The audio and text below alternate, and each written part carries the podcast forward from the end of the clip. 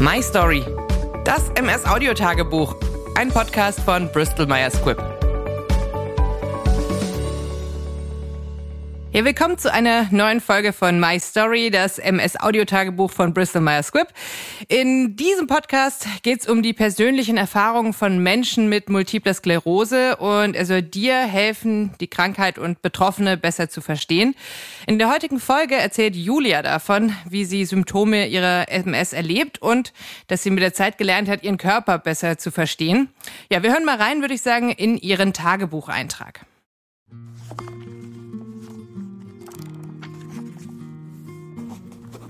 Liebes Tagebuch, mir ging es die letzten Wochen sehr gut. Ich hatte mehr Energie, die Fatigue lässt mich in Ruhe und ich kann mich eigentlich nicht beschweren und weiß auch, dass ich meine Angst gegenüber den Symptomen gut im Griff habe. Ich weiß, auf was ich achten muss, was mein Körper mir sagt und wie ich damit umgehe. Heute war aber wieder einer dieser Tage, an denen sich meine MS kurz und heftig bemerkbar machte. Ich habe das Gefühl, sie wollte mal wieder anklopfen und zeigen, dass sie auch noch da ist und dass ich sie nicht vergessen soll. Ich saß heute Morgen im Zug von einer Kundenveranstaltung nach Hause und am Frankfurter Flughafen musste ich umsteigen und bemerkte, dass ich verschwommen sah. Ich hatte meine Brille nicht auf und kramte sie gleich im Zug aus der Tasche. Wenige Minuten später war ich bereits bei meinem Auto und fuhr los. Irgendwas war komisch.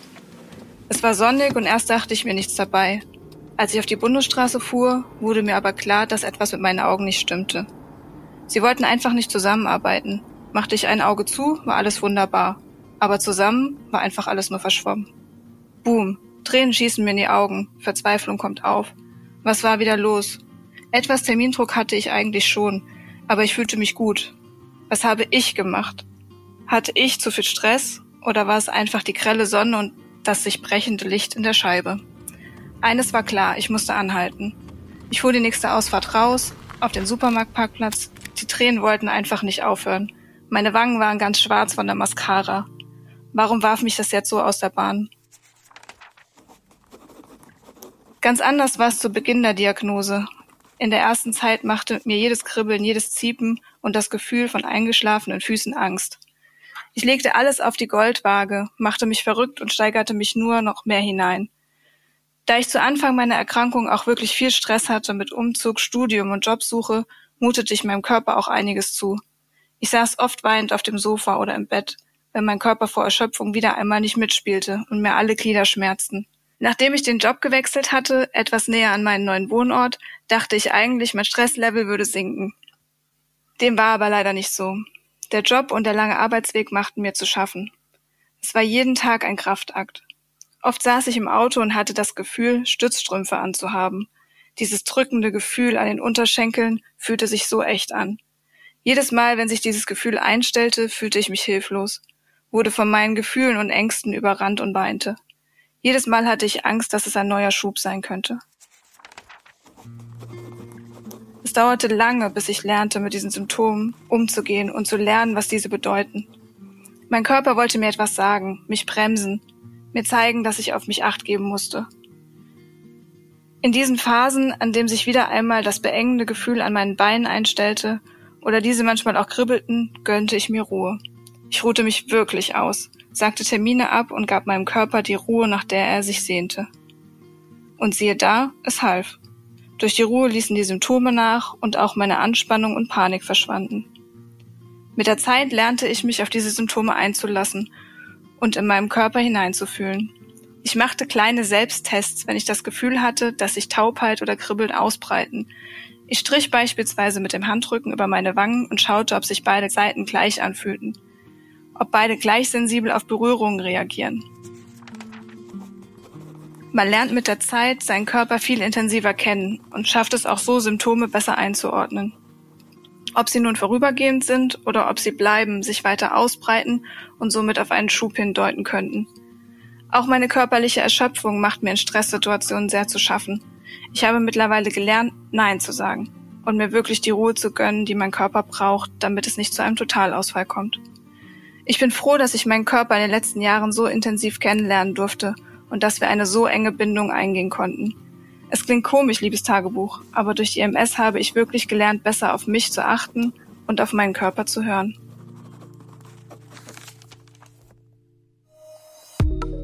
Menschen, die wie Julia von Multipler Sklerose betroffen sind, erleben ganz unterschiedliche Krankheitszeichen. Bei Julia waren es zuletzt Sehstörungen, aber auch sie hat schon von anderen Symptomen berichtet. Um die MS und ihre unterschiedlichen Symptome besser verstehen zu können, hilft es, sich gut zu informieren, denn einige dieser Symptome können die Betroffenen erst einmal verunsichern. Bei der MS richtet sich das körpereigene Immunsystem gegen die Nervenzellen und verursacht Entzündungen im Gehirn und Rückenmark, also dem zentralen Nervensystem. Das kann sich in einer Vielzahl unterschiedlicher, schwerer neurologischer Symptome äußern, wie zum Beispiel Einschränkungen der Aufmerksamkeit und Konzentration. Erste Anzeichen von der MS sind häufig Sehstörungen und Augenzittern, wie bei Julia jetzt zum Beispiel. Verursacht werden diese durch eine Entzündung des Sehnervs. Bei manchen MS-Betroffenen kann auch die Bewegung und Koordination beeinträchtigt sein, also so dass sie Schwierigkeiten beim Gehen und Sprechen haben oder ein Steifheitsgefühl und Lähmungserscheinungen wahrnehmen. So kann es passieren, dass man etwa ein Glas nicht mehr richtig greifen und festhalten kann.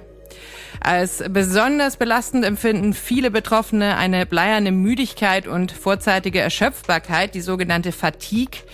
Betroffene sind nicht einfach nur müde, sondern erleben einen Zustand andauernder extremer Erschöpfung, Schwäche sowie Energie- und Antriebslosigkeit.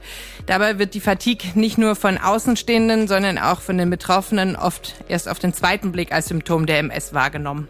Je nach der Anzahl und dem Ort der Entzündungsherde können die MS-Symptome sehr stark variieren. Nicht alle Betroffenen leiden an den aufgezählten Symptomen. Allerdings kann es, wenn das Umfeld nicht oder nur unzureichend über die Erkrankung informiert ist, zu Missverständnissen führen. Das ist ein wichtiger Grund, offen mit den Symptomen umzugehen und sie anzusprechen.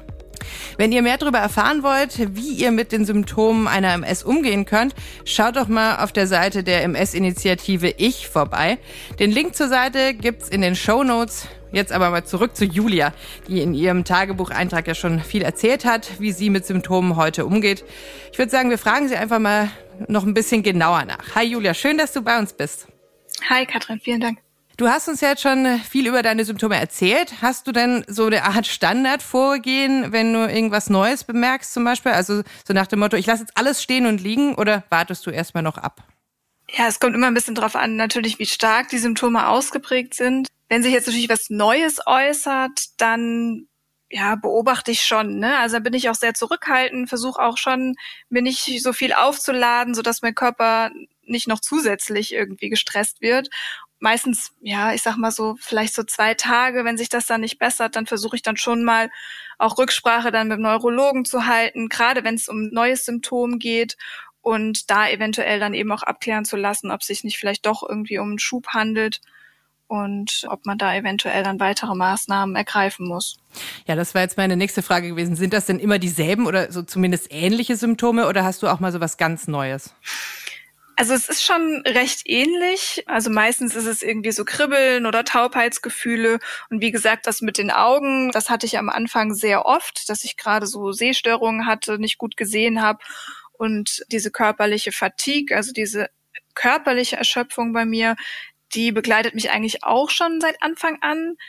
Und jetzt vor ein paar Monaten hatte ich mal Probleme mit dem Trigeminusnerv. Das war auch so zwei Tage lang, da wirklich so dieses blitzende, schmerzvolle Gefühl an der Wange und an der Schläfe. Und da war ich doch schon ein bisschen beunruhigt, weil ich das so gar nicht kannte. Und da haben wir dann ja erstmal gesagt, okay, wir machen ein MRT, gucken, ob äh, neue Läsionen da sind, ob Krankheitsaktivität da ist. Und ich habe auch zum Glück kurzfristig aufgrund eben des Verdachts einen Termin bekommen und es konnte aber zum Glück alles ja ausgeschlossen werden. Das war wahrscheinlich auch ja, vielleicht stressbedingt, das kann man immer schwierig sagen. Mhm. Wie genau nimmst du denn Symptome wahr? Also beziehungsweise mal angenommen, du hast einfach nur Kopfschmerzen oder sowas, ne? Oder Rückenschmerzen, das hat man ja schon mal. Wie filterst du sowas? Also, dass du dich dann nicht sozusagen sofort verrückt machst und dir denkst, das ist auf jeden Fall von der MS. Ja, also am Anfang war es schon so, da habe ich mir natürlich sehr viel Gedanken gemacht. Ne? Da legt man wirklich, wie ich gesagt habe, alles auf die Goldwaage und sagt, ja, das kann von der MS sein, das kann von der MS sein. Mittlerweile mache ich das nicht mehr, weil man macht sich einfach nur verrückt. Ne? Also die Symptome klingen ja auch irgendwann wieder ab oder vielleicht auch nach kurzer Zeit wieder ab, wenn man sich ein bisschen ausruht. Wenn natürlich was länger anhält, dann muss man natürlich schon auch überlegen. Ne? Also da muss man schon gucken, auch vielleicht mal überlegen, wie ist denn gerade meine Situation? Habe ich viel Stress? Bin ich stark belastet? Habe ich vielleicht nicht ausreichend geschlafen? Oder gibt es einfach viele Faktoren, die natürlich da auch mit reinspielen können. Ja, und dann, wie gesagt, dann eben abklären lassen. Aber wie gesagt, jetzt Kopfschmerzen, Rückenschmerzen ist bei mir jetzt so, das würde ich jetzt nicht mit der MS in Verbindung bringen. Es ist eigentlich wirklich so diese typische Sensibilitätsstörung oder halt eben diese körperliche Fatigue, aber auch natürlich diese chronische Müdigkeit, also diese extreme Erschöpfung. Das weiß man ja natürlich schon, dass das mit der MS auch zusammenhängt, aber bei allem anderen muss ich ganz ehrlich sagen, bin ich mittlerweile nicht mehr so ängstlich, was das mhm. angeht. Hast du denn den Eindruck, dass du so Symptome auch selber beeinflussen kannst? Also, dass, dass dir das hilft, wenn du viel Stress hast, dass du einen Gang zurückfährst oder so? Definitiv also mir tut's auf jeden Fall sehr, sehr gut, wenn ich merke, es war sehr, sehr stressig. Ja, ich sag mal, mich, ich habe abends Kribbeln oder eben dieses Gefühl dieser Stützstrümpfe, dieses beengende Gefühl an den Waden, dann nehme ich mich schon auf jeden Fall zurück. Also ich habe auch gelernt, mir auch nach der Arbeit zum Beispiel nicht mehr so viele Termine zu machen, weil ich einfach gemerkt habe, dass mich das mega stresst, wenn ich nach einem vollen Arbeitstag noch etliche Verpflichtungen habe.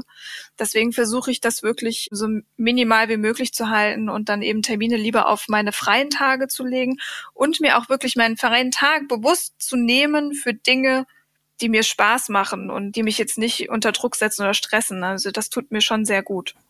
Und wie kann dir denn dein Umfeld so am besten helfen, wenn du Symptome hast? Also bist du eher so eine, die da gerne drüber sprechen möchte oder stehst du das dann lieber so ein bisschen alleine durch?